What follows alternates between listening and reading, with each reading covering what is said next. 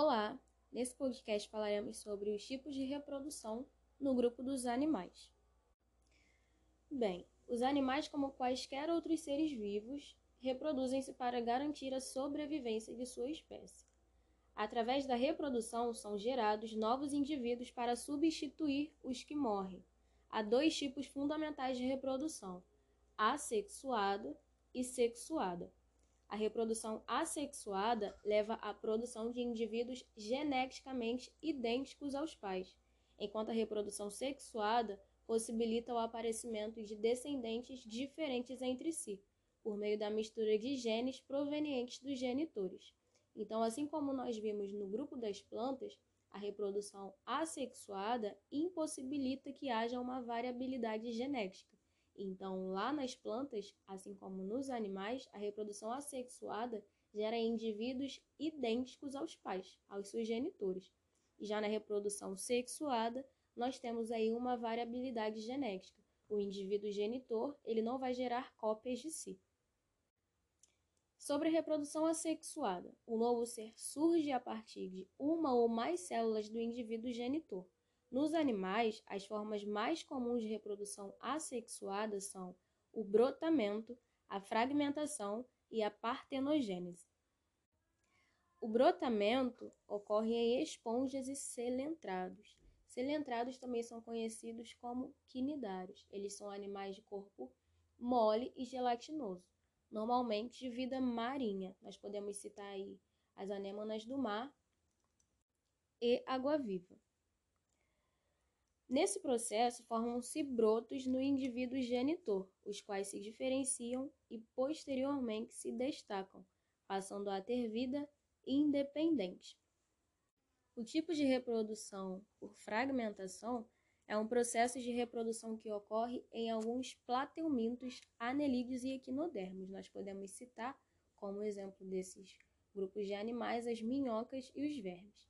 Nesse processo, fragmentos destacados de um animal regeneram indivíduos completos.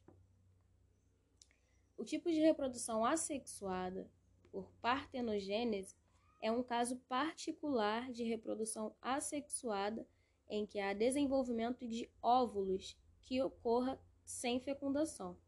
A partenogênese ocorre em diversos grupos de animais, entre eles alguns vermes insetos, como abelhas, formigas e cupins, e vertebrados, como peixes, anfíbios e répteis. Em muitas espécies, a partenogênese é o único mecanismo de reprodução e as populações são constituídas exclusivamente por fêmeas. Nesse tipo de reprodução por partenogênese, os gametas femininos eles são capazes de dar origem a outros indivíduos sem que haja a fecundação. Agora falaremos sobre a reprodução sexuada. A reprodução sexuada é o modo mais comum de reprodução dos animais.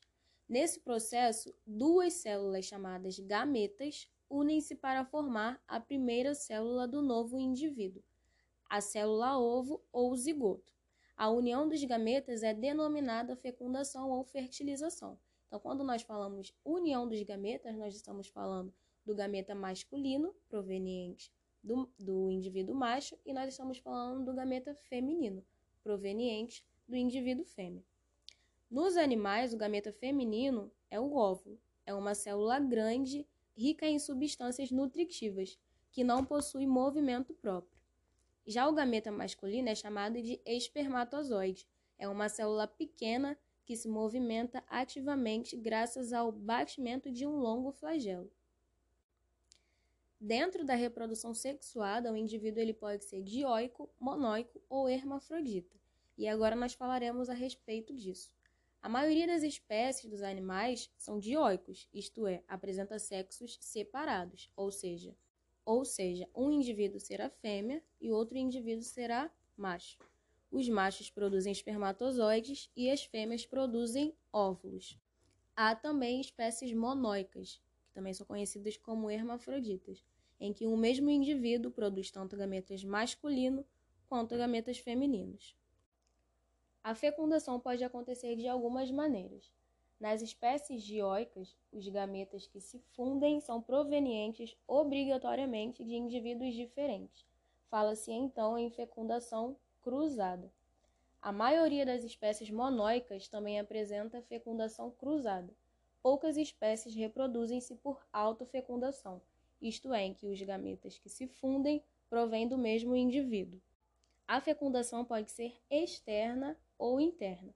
Nos animais, o encontro dos gametas masculino e feminino pode ocorrer no ambiente externo ou no interior do corpo da fêmea. No primeiro caso, fala-se em fecundação externa e no segundo em fecundação interna.